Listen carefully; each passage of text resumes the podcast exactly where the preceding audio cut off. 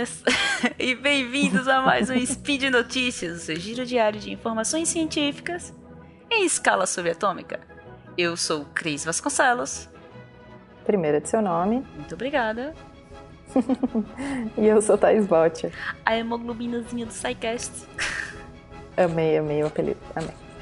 e hoje, dia 16 Faian do calendário Decatrian e quarta-feira, 6 de junho de 2018 do calendário Gregoriano.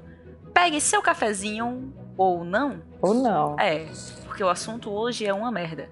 No sentido literal Sim. da coisa. É mesmo. Porque as notícias de hoje são bactérias boas que ajudam a combater o câncer e o que isso tem a ver com transplante fecal. Speed Notícias.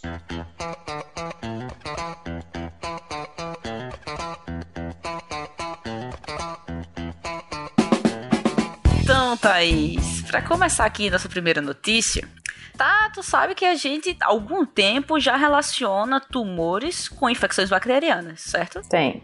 Tem algumas coisas na, já descritas, né? Tipo a H. pylori, que é a Helicobacter pylori, e o câncer gástrico, a gastrite e depois o câncer de estômago, né? É, exato, exato. E como é que isso acontece? Então, algumas bactérias elas ativam respostas inflamatórias ou ela acaba removendo alguma coisa que é necessária para proteção. E assim elas criam um ambiente favorável ao surgimento ou à progressão de um tumor.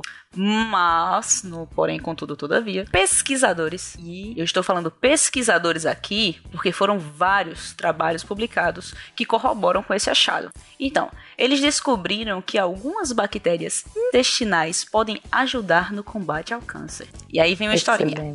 Em 2013, uma equipe do Instituto Nacional do Câncer em Bethesda mostrou que um quimioterápico, o ciclofosfamida, atua no muco que reveste o intestino. Aí ele permite a passagem de algumas bactérias. E essas bactérias, elas se deslocam para o sistema linfático e ativam uma resposta imune específica. Mas, e aí vem a curiosidade: camundongos tratados com antibióticos para matar essas bactérias e camundongos que não tinham essas bactérias no intestino não respondiam tão bem ao tratamento quando comparados com os camundongos que tinham as bactérias. Olha só. É, e assim eles deduziram que algumas bactérias intestinais poderiam influenciar no tratamento do câncer. Mas, que lindeza. Mas aí tem mais, sabe? O pesquisador, quando acha essas coisas, eles não param, né? Vai começar. A... Começa uma cascata para, de não. artigo agora, né?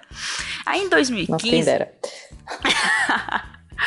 Aí, Thaís, em 2015, eles pegaram os camundongos que não tinham as bactérias e que por isso não tinham boa resposta ao tratamento e inseriram nesses camundongos uma bactéria da flora intestinal chamada bacteroides fragiles. E, hum. tadã, e aí? eles começaram a responder ao tratamento. Mas peraí, peraí. Como que eles deram uma bactéria da flora intestinal para esses camundongos? Ô, Thaís, hum. fizeram um transplante de... Eles pegaram a... o cocôzinho. é, é, isso mesmo que eu tô ouvindo? É, é isso? Sim. É isso? Filtraram, separaram, conseguiram... Eles conseguem fazer... Filtrar as bactérias e inserir elas no... Peraí, isso é transplante de cocô? Isso é transplante de cocô, Thaís. É isso mesmo? É, transplante okay. Ok, tá? vamos passar pra próxima. Tá? Tudo bem aí? Tá. ok, tá. Não.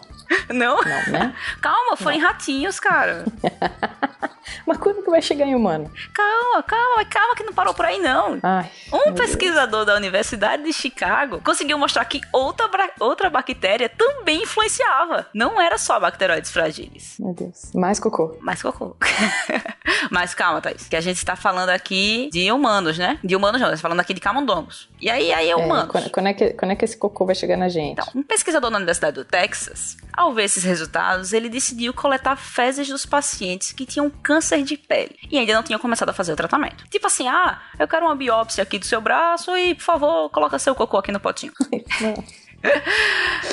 e este ano, em 2018, ele publicou na Science que os pacientes com melhor resposta ao tratamento, ele, eles tinham bactérias específicas no intestino, tinha um padrão para isso. Pois é.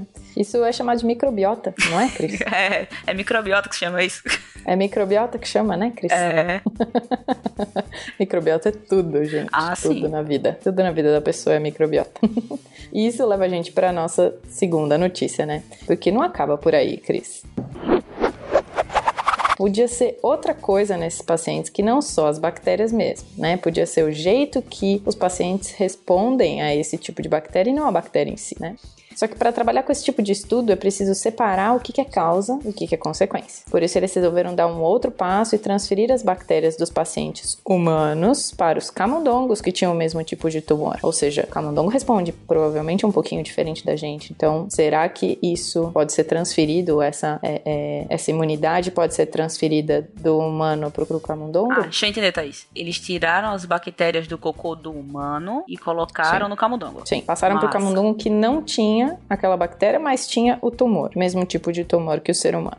E mais um momento eureka, né? Porque os camundongos que receberam essa bactéria dos pacientes que tinham a melhor resposta tiveram melhor prognóstico do que o que recebeu a bactéria das pessoas que não respondiam tão bem. Então, o que acontece? Essa, essa capacidade da bactéria de induzir uma resposta protetora a uma coisa que não é dela, a uma, a uma segunda, uma segunda, terceira, quarta, quinta coisa que está acontecendo naquele organismo, é maravilhoso. É dela mesma. Tá vendo? Pois é. E Cris, esses pesquisadores de Pittsburgh e de São Francisco, eles pretendem fazer o mesmo com humanos, ou seja, fazer transplante fecal dos pacientes com boa resposta ao tratamento para os demais pacientes. E aí, ouvinte, tá bom o café?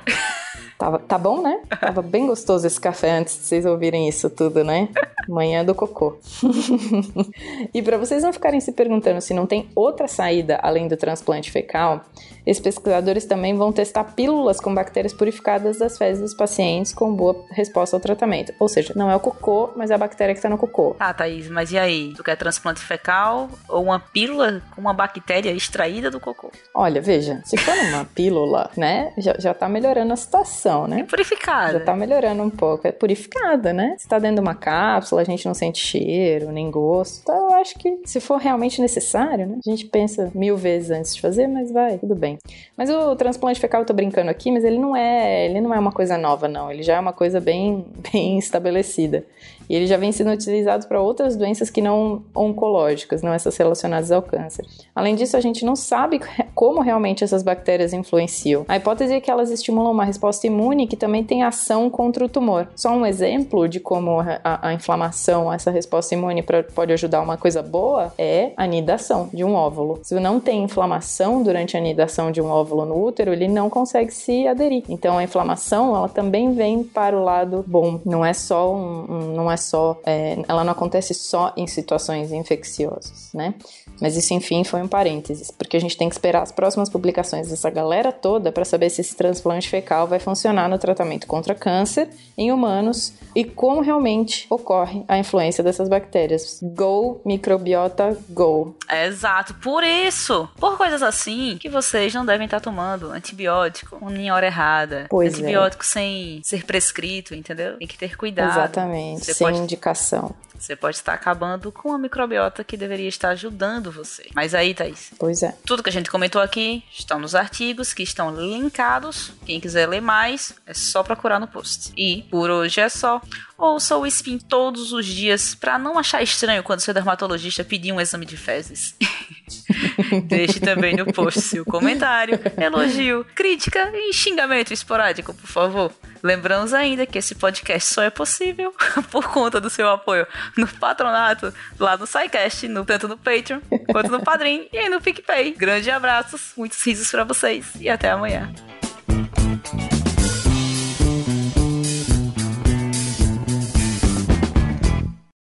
Gente, antes de acabar, só lembrando mais uma vez, Censo 2018 do SciCast, link no post. É só responder em 5 minutos, tudo certinho. Edição por Felipe Reis.